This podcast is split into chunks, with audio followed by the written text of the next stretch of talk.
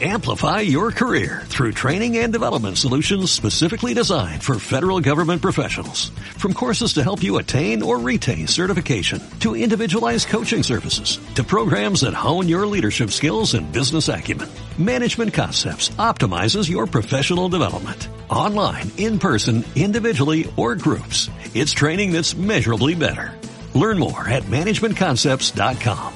That's managementconcepts.com.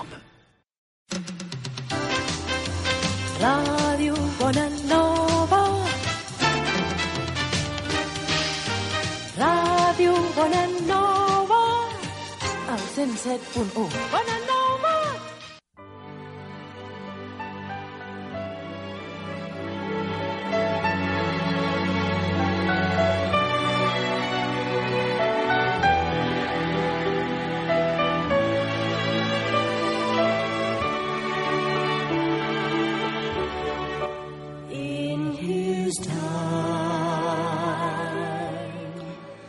Están ustedes en el púlpito de la Iglesia Evangélica Bautista Piedra de Ayuda en la calle San Eusebio 54.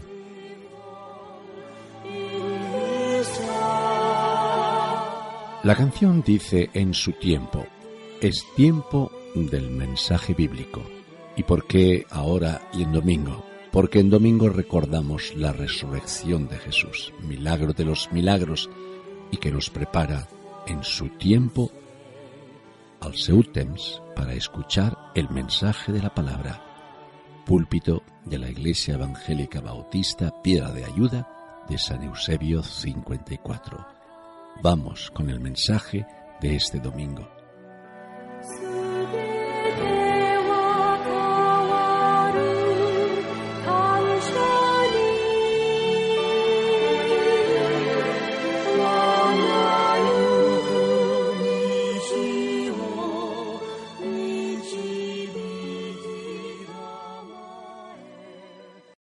Es pues la fe, la certeza de lo que se espera, la convicción de lo que no se ve, porque por ella alcanzaron buen testimonio los antiguos. Por la fe entendemos haber sido constituido el universo por la palabra de Dios, de modo que lo que se ve fue hecho de lo que no se veía.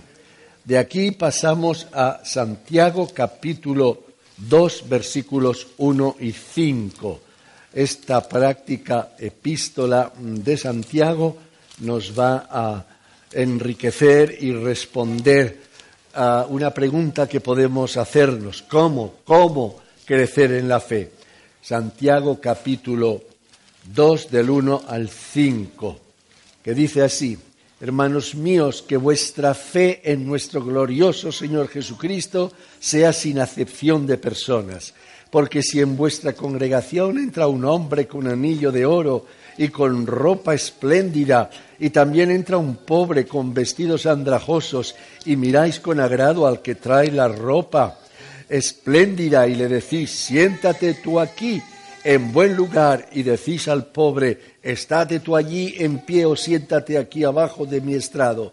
No hacéis distinciones entre vosotros mismos y venís a ser jueces con malos pensamientos, hermanos míos amados, oíd, no os ha elegido Dios a los pobres de este mundo para que sean ricos en fe y herederos del reino que ha prometido a los que le aman.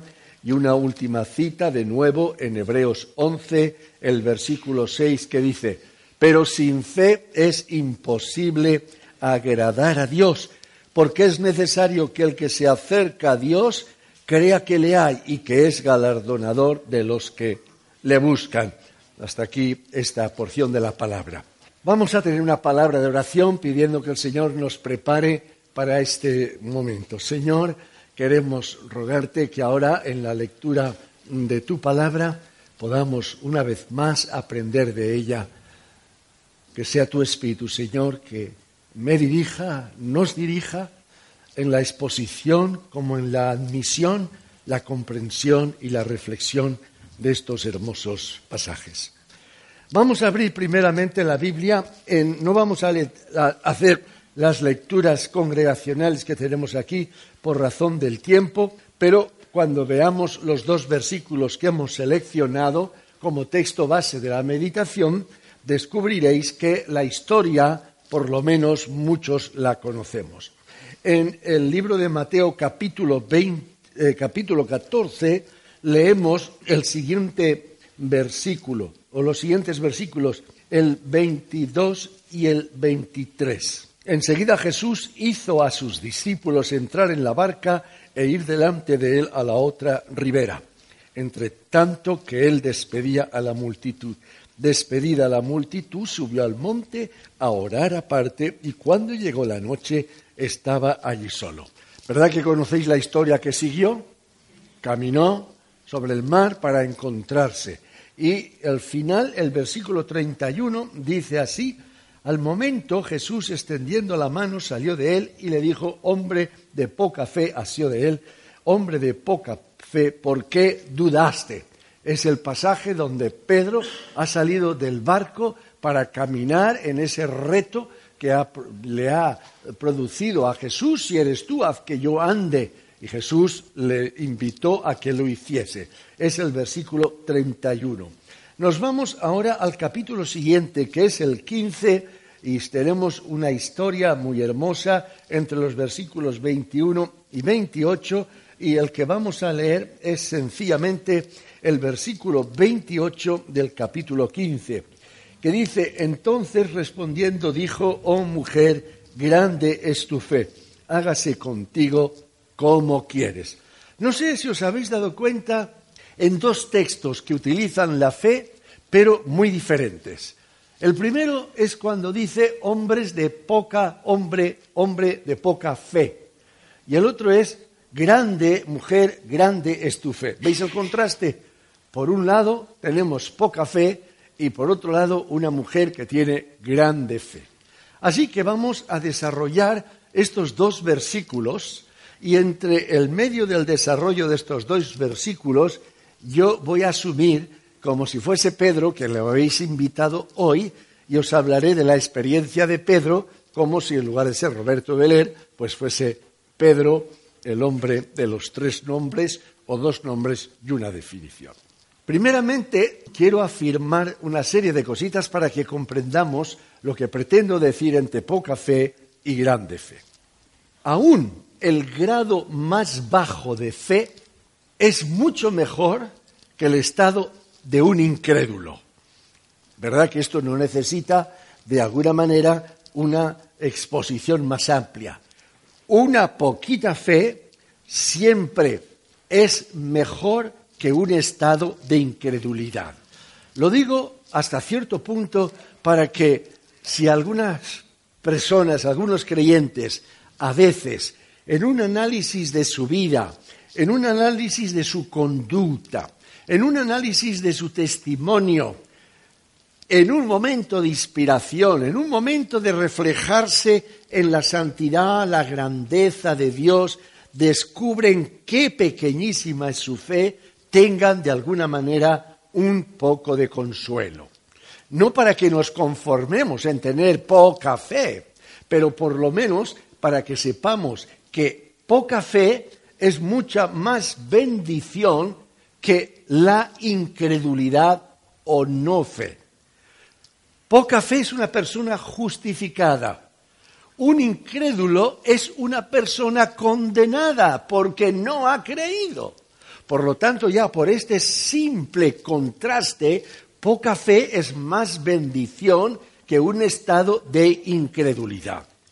Poca fe es alguien que va camino de fe, camino de crecer. El incrédulo que no tiene vida no tiene un camino de crecimiento, más bien es un camino hacia donde Dios no está.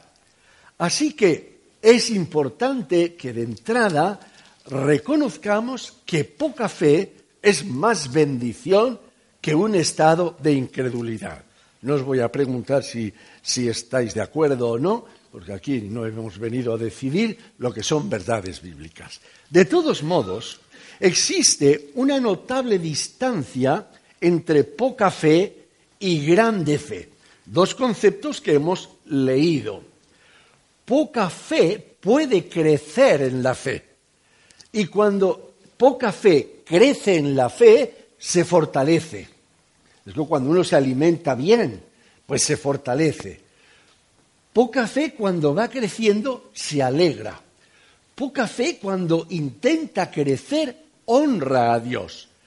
Poca fe en la medida que crece se hace útil a los demás, porque la fe se manifiesta en la acción, en la obra, y por lo tanto si vamos creciendo en la fe, nos transformamos en personas más útiles a los demás. Así que, repito la historia, poca fe, siendo poca, es más bendición que siendo incrédulo, indiscutible. Pero hay una distancia entre poca fe y gran fe. Y entre tanto, en ese recorrer, en ese camino, estamos involucrados. Una débil fe es más propensa a ser atacada por el temor, por el desaliento, por el desengaño, por la inoperancia, por la desgana. Es decir, si nos mantenemos raquíticos en fe, pequeña fe, es, somos presa más fácil de los elementos que minan incluso esa poca fe. Dicho estos preliminares, voy a intentar ahora a que imaginéis que no soy Roberto Veller. Soy Roberto Veller, ¿verdad? ¿No? Sí, todavía sí. Ahora cuando me dé la vuelta. Ahora cuando me dé la vuelta. ¿eh? ¿Ya? O sea, hasta ahora soy Roberto Veller, ahora me doy la vuelta y seré, pues seré poca fe. Además que me va muy bien lo de poca fe. Buenos días, me han dado un poquito de permiso del cielo para que os hable. Yo voy a compartir con vosotros dos o tres cositas muy rápidas, porque no me gusta estar en la tierra viniendo del cielo. Eso lo podéis comprender mucho. Yo soy el hombre de tres, mejor, me, mejor dicho, dos nombres y una definición. Mi primer nombre es Simón y el segundo nombre es Cefas. Así que, de alguna manera, con ese estilo de Jesús que tenía de cambiarnos el nombre, nos estaba diciendo lo que eras, Simón, hijo de Jonás, pero serás otra cosa. Y serás Cefas, piedra, Petrus, es decir, un elemento básico de la roca fundamental que es la Iglesia. Pero también, y aunque me puedo alegrar de ese detalle de que soy Simón y soy Cefas o soy Pedro, la verdad es que en un momento dado de mi historia fui definido con el nombre de poca fe. Dios me llamó hombre de poca fe. Por lo tanto, por lo tanto, mi trayectoria tuvo altos y bajos. Y en un momento, el mismo Jesús me definió, el mismo que me llamaba Simón y luego me puso el nombre de Cefas, me decidió, me definió como poca fe. Debo deciros que a pesar de mi poca fe, nunca dejé de querer al Señor. Y no dejé de quererle porque Él nunca dejó de amarme. O sea que si fui seducido, como algunas veces cantáis cánticos como de gloria en gloria te veo, cuanto más te conozco quiero saber más de ti, yo fui creciendo de poca fe fui creciendo y fui creciendo porque Él me amaba y yo fui aprendiendo a quererle. En una ocasión Él me preguntó, Pedro, ¿me amas? Y yo sabiendo la amplitud y la riqueza del verbo, ¿me amas? Le dije, Señor, tú sabes que te quiero. No me atreví en ese momento a colocar el amor en la nota o la definición más alta. La verdad es que vuestro pastor tenía preparado un sermón diferente a lo que os estoy diciendo ahora, porque claro, cuando me invitó y le dije que sí, él me dijo, me has estropeado el sermón. Porque él había preparado un sermón de tres puntos. Hablando de poca fe y grande fe, había preparado primeramente un tema que decía, poca fe es encomiada y casi alabada, sí, por el Señor tiernamente y amorosamente, el Señor habla de poca fe de una forma afectuosa, de una forma tierna, porque aunque diga hombre de poca fe, Es ternura la forma en que advierte, reprende, enseña. Y ese era el primer punto, es decir, cómo Dios incluso la poca fe la trata, la censa como una forma amorosa o como una forma tierna. Pero luego enseña la importancia de grande fe. Mi primer encuentro con Jesús tuvo mucho que ver con la mirada. Yo sé que los bautistas vais a la iglesia y miráis al predicador, pero muchas veces le miráis, pero no le veis. ¿eh? Eso a veces como se le oye, pero no se le escucha. Mi primer encuentro con Jesús fue hermoso. Yo soy impulsivo, soy temeroso. Ahí donde veis que parece que me como el mundo, la verdad es que luego me hundo con facilidad. Y lo digo literalmente, me hundo con facilidad. ¿eh? Por eso me llamó poca fe. Soy distinto a los demás, pero no me voy a comparar con los otros discípulos. Yo estaba en mis barcas, en mi trabajo, en mis redes, en mi mal, en mi mar. Y mi hermano, mi hermano, un hombre sencillo, ordinario, llamado Andrés, que era muy amigo de Juan, y los dos eran discípulos de Juan el Bautista, que a mí no me gustaba mucho Juan el Bautista, siempre predicando el mismo sermón, arrepentíos y creed al Evangelio, y vestido de una forma rara y comiendo, comiendo langostas, no langostas del Cantábrico, ¿eh? sino langostas del desierto. A mí eh, él no, no, no servía para el negocio de la pesca, porque claro, yo pescaba, pero aquel comía del desierto, así que no me era. Pero Andrés, mi hermano, y Juan eran discípulos de Juan, pero siguieron a Jesús. Y Andrés fue cautivado por Jesús. Y entonces vino y me dijo, Pedro, hemos hallado al Mesías. Bueno, bien, vale. Pensé, claro, Pedro es tan, Andrés es tan espiritual que se ha emocionado. Pero Jesús vino a verme. Y si leéis bien, el momento lo cuenta mi amigo Juan, ¿eh? si leéis bien el pasaje, cuando vino a verme, me miró y me dijo, tú eres Simón, hijo de Jonás, tú serás llamado Cefas, roca. Sabéis que la palabra en aquel momento no la entendí. Me costó crecer de poca fe a gran fe, me costó crecer. Pero se me quedó clavada la mirada. Aquella mirada hablaba. Yo no sé si algunas veces habéis descubierto las personas que miran con los ojos. ¿Habéis descubierto las personas que miran con los ojos? ¿Habéis descubierto los enamorados? ¿Eh? Cuando están en una cafetería ruidosa. ¿eh? No, cafeterías suizas, porque allí pueden haber doscientos y es un murmullo lo que se oye. No sé si habéis visitado alguna cafetería suiza, algún tea room. Pueden haber doscientos y se oye el ruido de las cucharillas y poquito, ¿eh?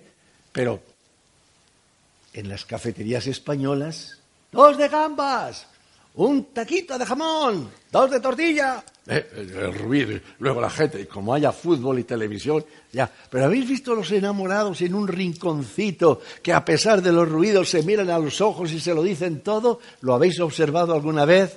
La mirada, la mirada. Para mí tuvo mucha importancia la mirada, la forma en que Jesús, y desde aquel momento hubo una, una sacudida en mi ser espiritual. Aquel representaba algo. Me iba a costar tiempo para hacer una declaración, pero ya empezó a tocarme. Así que, de algún modo, me sentí atraído, y me sentí atraído por su mirada y empecé a enrolarme con él. Pero yo no dejé mi trabajo porque había que comer, tenía que mantener a mi suegro, tenía que... que eh, ¿Nadie protesta? Ah, menos mal, menos mal, porque os cuelo suegro y no me decís suegra. ¿eh? Tenía que mantener la familia, así que yo seguía pescando. Y un día vino Jesús a la playa. ¡Ay, yo qué alegría! ¿Saben? Cuando Jesús viene a una vida, enseguida toma el patronazgo de la misma porque habíamos estado pescando toda la noche. ¿Y cuántos peces habíamos cogido? A ver los que conocen algo de Biblia. Cero, nada. Y qué tristeza para un pescador cuando le preguntan, ¿has cogido? Nada. Ay, esa nada le sale del alma, hay que desgajársela. Nada, nada. No había cogido nada. Y viene él y se sienta en mi barca. ¿Vale? ¿Quién le va a decir que no? Y enseguida asume el ser patrón de la barca. Rema mar adentro. Me para a una distancia. Empieza a predicar. Ah, nos enseña que se puede hablar desde el mar a la playa y suena la voz mucho más clara y audible en los de la playa. ¿Habéis pasado este verano algunos en la playa? ¿Habéis observado que si se habla de la orilla en el mar se oye poco, pero si se habla desde el mar se oye más en la orilla? Si no lo podéis experimentar aún si hacen días de buen tiempo. Y habló. Y dio un mensaje. Era estupendo, era encantador el mensaje. Pero cuando yo ya creía que se terminaba la cosa, porque estaba preocupado por las redes que hay que limpiarlas, cualquier pescador sabe que hay que hacerlo por la mañana, va y me dice, rema mar adentro. Y aquello me sentó. Que hemos estado toda la noche de, de trabajo, no hemos estado de descanso. Rema mar adentro. Ay, cómo remé.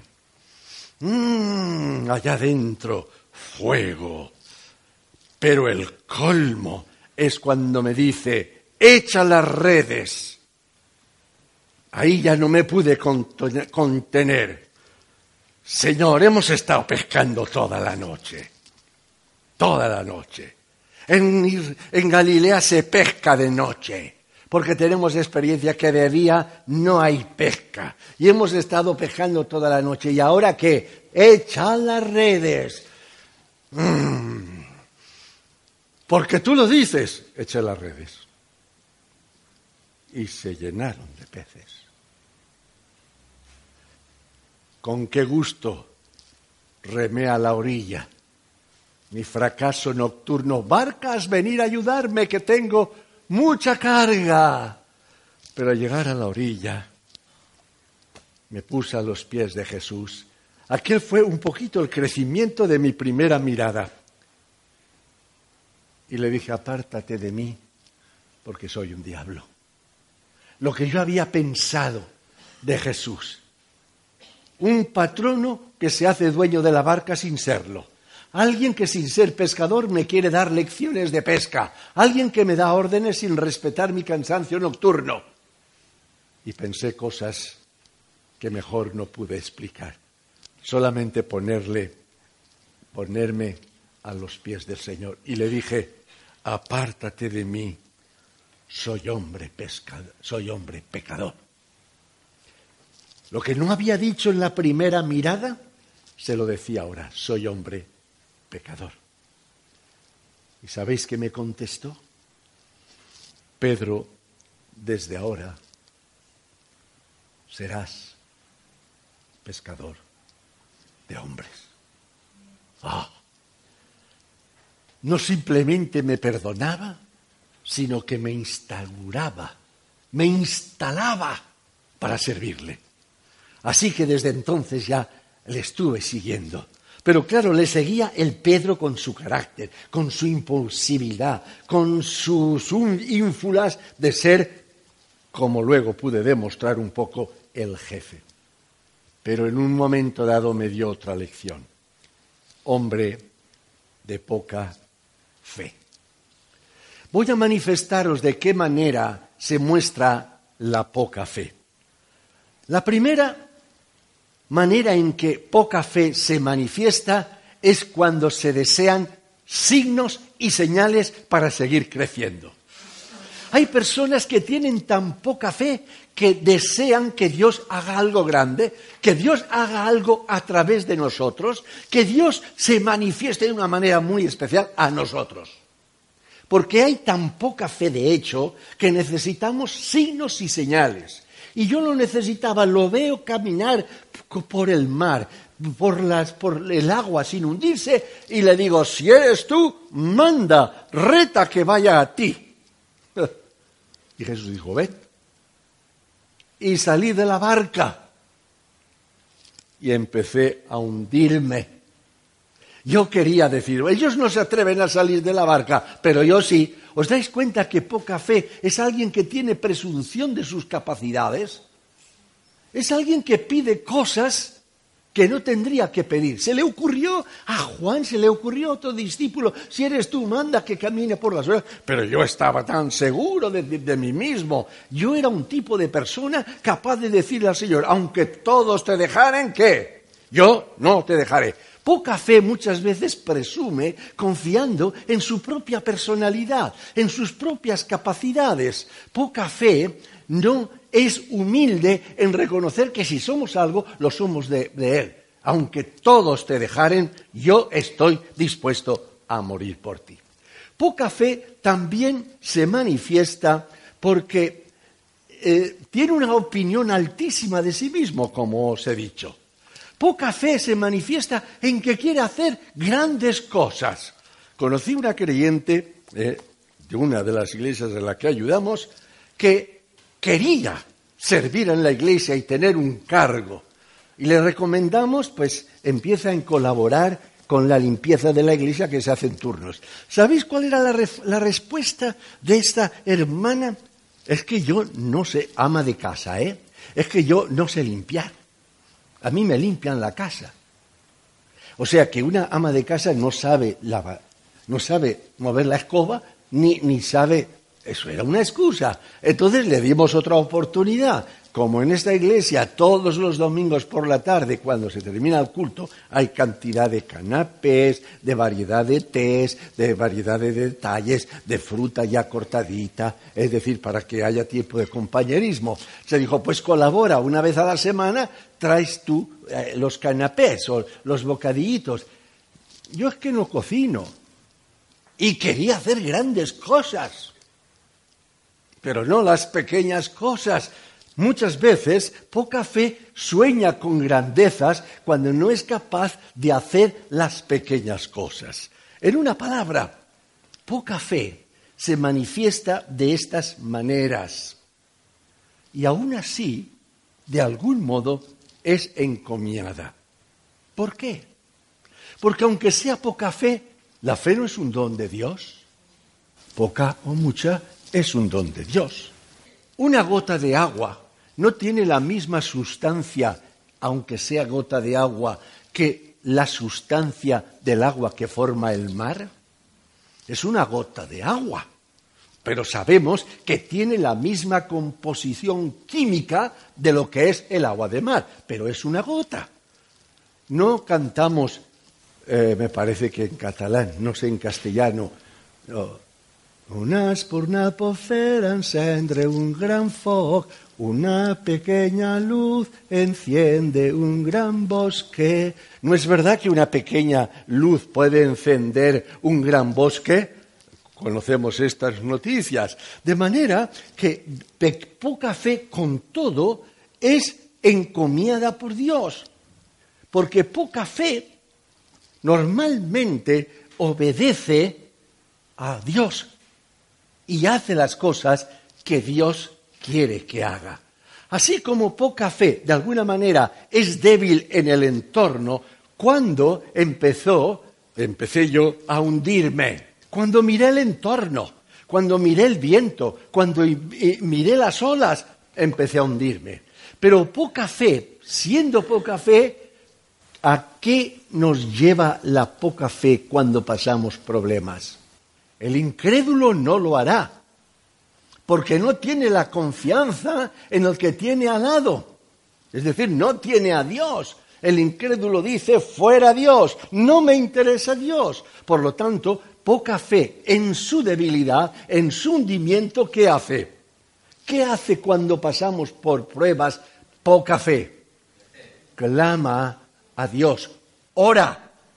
No hizo una oración cortísima Pedro, yo al tiempo que me hundía, sálvame.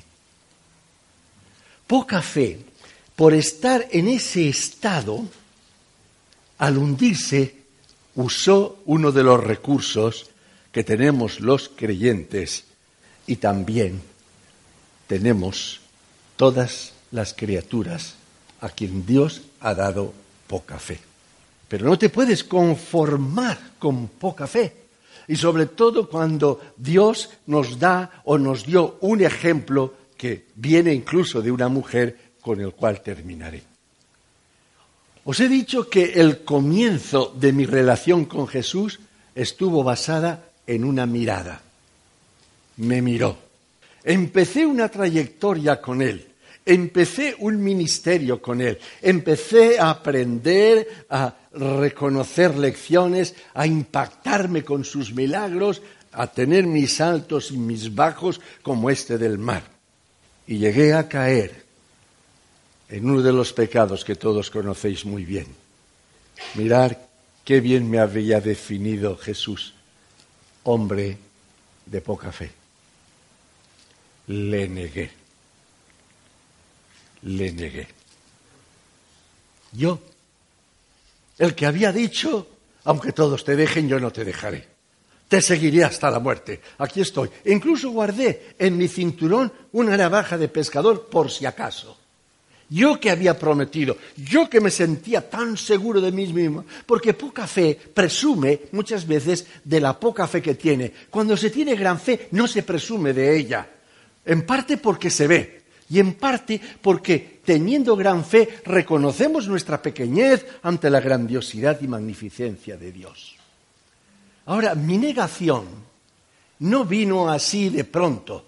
No me levanté un día y dije, hoy no voy a ser valiente, hoy voy a negar al Señor. No, mi actitud de negación vino en parte en consecuencia de mi poca fe, que se manifestaba en mi soberbia, en la opinión alta que tenía de mí mismo. Aunque todos te dejen, yo no te dejaré. Mi negación vino por un estado de no ser vigilante. ¿Qué había dicho Jesús en Getsemaní? Velad y orad para que no entréis en tentación. ¿Y yo qué hice con los demás discípulos? Dormir. Un centinela que se duerme no es presa del enemigo, así que por buenos ratos, más de tres, yo me dormí. Perdí la vigilancia. Ahora, si añadís, si añadís a mi soberbia, a mi seguridad en mí mismo, y luego añadís a mi falta de vigilancia y a eso le añadís que me relaciono con lo peorcito de la situación, porque me moví en medio de los que se burlaban de Cristo, de los que azotaban y ridiculizaban a Cristo, y naturalmente por mi acento catalán, que es don Galileo, me reconocieron, tú eres de ellos. O sea, fíjense los pasos de mi negativa. Primeramente, mi soberbia. Segundo, la ausencia de mi vigilancia. Tercero, el relacionarme con personas y situaciones con las que no te tendría que relacionar. Ahora comprendo aquel maravilloso canto de Moisés. Bienaventurado el varón que no anduvo en consejo, en consenso, en relación con los pecadores, ni silla de escarnecedores. Ahora lo entiendo. Yo me moví en un ambiente y naturalmente me señalaron, tú eres de ellos. Y vino mi hundimiento como en el mar. Me hundí psicológica y espiritualmente y en mi hundimiento aparecieron mis rudimientos del viejo Simón. No le conozco. Más que eso, juro que no le conozco. Y el gallo cantó, no como pollo, ni como gallo. El gallo cantó. Y tan pronto el gallo cantó, sacaron a Cristo atado y me miró. Me convertí por una mirada de Jesús. Comprendo que me, me, encanta ese cántico. La mirada de fe al que ha muerto en Jesús, infalible la vida nos da. Mira pues. También me gusta eso que dice, ese que dice, mira a Jesús. Me miró. Y en esa mirada encontré amor. En esa mirada encontré condescendencia en esa mirada encontré la sabiduría celestial. En esa mirada se me despertó el recuerdo que me había dicho, Pedro serás zarandeado, pero yo he orado que tu fe, pequeña fe, no falte. Y doy gracias a Dios. Me definió como poca fe Pero desde entonces, desde esa mirada, el Señor llevó por un camino diferente hasta Pentecostés. Y aquí me quedo, porque vosotros tenéis que marcharos y yo quiero volver al cielo.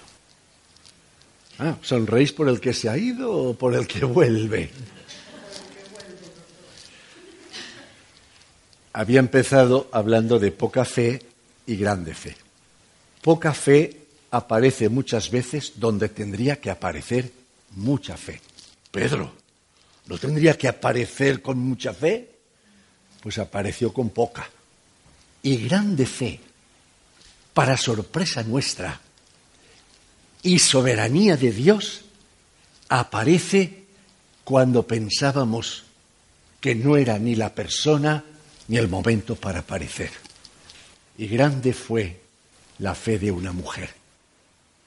Una mujer extraña a Israel, una mujer cananea, una mujer en principio educada en principios no del judaísmo o del Antiguo Testamento, una mujer que tiene en su casa un problema, un diablo, una hija endemoniada, y sin embargo busca a Jesús.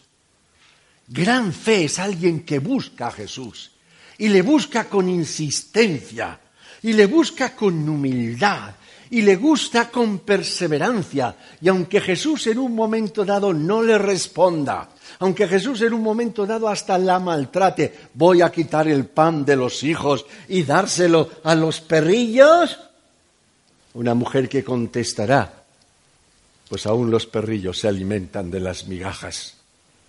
Y Jesús dijo de aquella mujer, mujer, grande es tu fe. ¿Qué dos pasajes? Hombre de poca fe, ¿por qué dudaste? Grande es tu fe, mujer, que se te haga lo que quieras. ¿Cuál es nuestra fe? Cuando preparaba estas notas, yo pensé que estoy a la izquierda de Pedro en la definición de poca fe. Yo no estoy a la derecha de la mujer de grande fe. Pero doy gracias a Dios que cuando me habla, a pesar de mi poca fe, encomia, porque incluso esa pequeña fe que pueda tener se la debo a Dios. Es un don de Dios. Y estudiábamos en la escuela dominical que Dios nos ama porque nos quiere como sus hijos, porque le pertenecemos y al pertenecerle nos cuida. Y cuando nos habla tierna y amorosamente, hombre de poca fe, nos deja sin palabras para responder. ¿Por qué dudaste? No tienes razón para durar. Espera en Él y Él hará.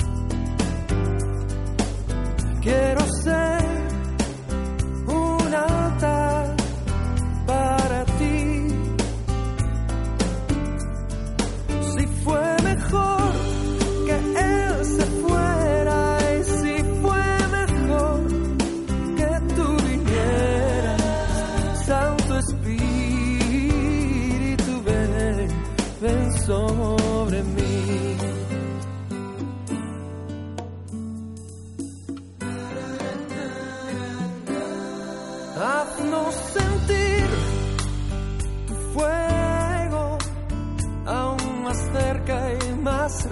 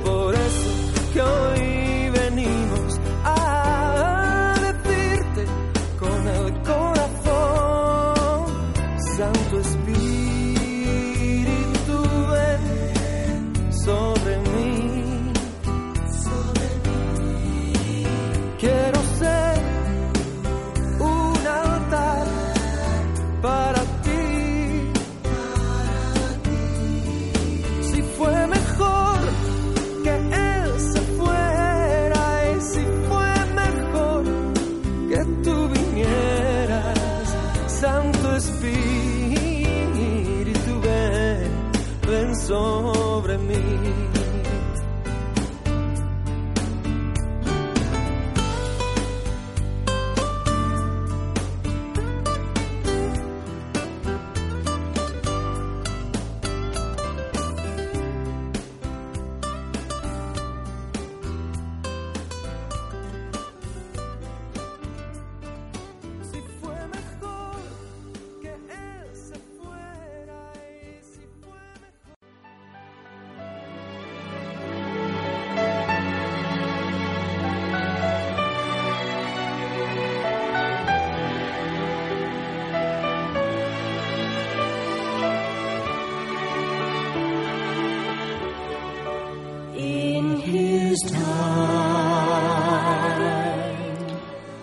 Ha sido el tiempo de el mensaje bíblico.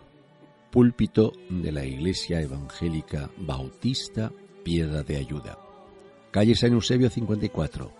Hemos asistido a la predicación del Evangelio. Si el mensaje le ha hecho bien, si quisiera ampliar conocimiento sobre el mismo, si quisiera tener una copia de este mismo mensaje, llámenos a Radio Bonanova 93 202 3436. Púlpito Cristiano, el púlpito de la Iglesia Evangélica Bautista Piedra de Ayuda. En su tiempo, el tiempo del mensaje, ahora es su tiempo de reflexionar sobre lo oído y sentido.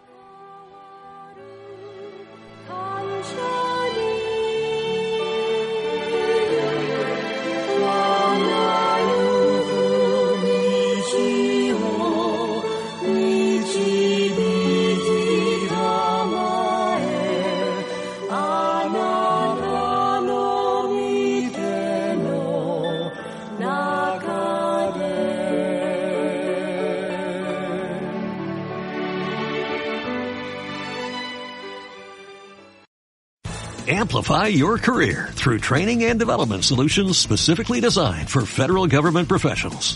From courses to help you attain or retain certification, to individualized coaching services, to programs that hone your leadership skills and business acumen, Management Concepts optimizes your professional development. Online, in person, individually, or groups, it's training that's measurably better. Learn more at managementconcepts.com. That's managementconcepts.com.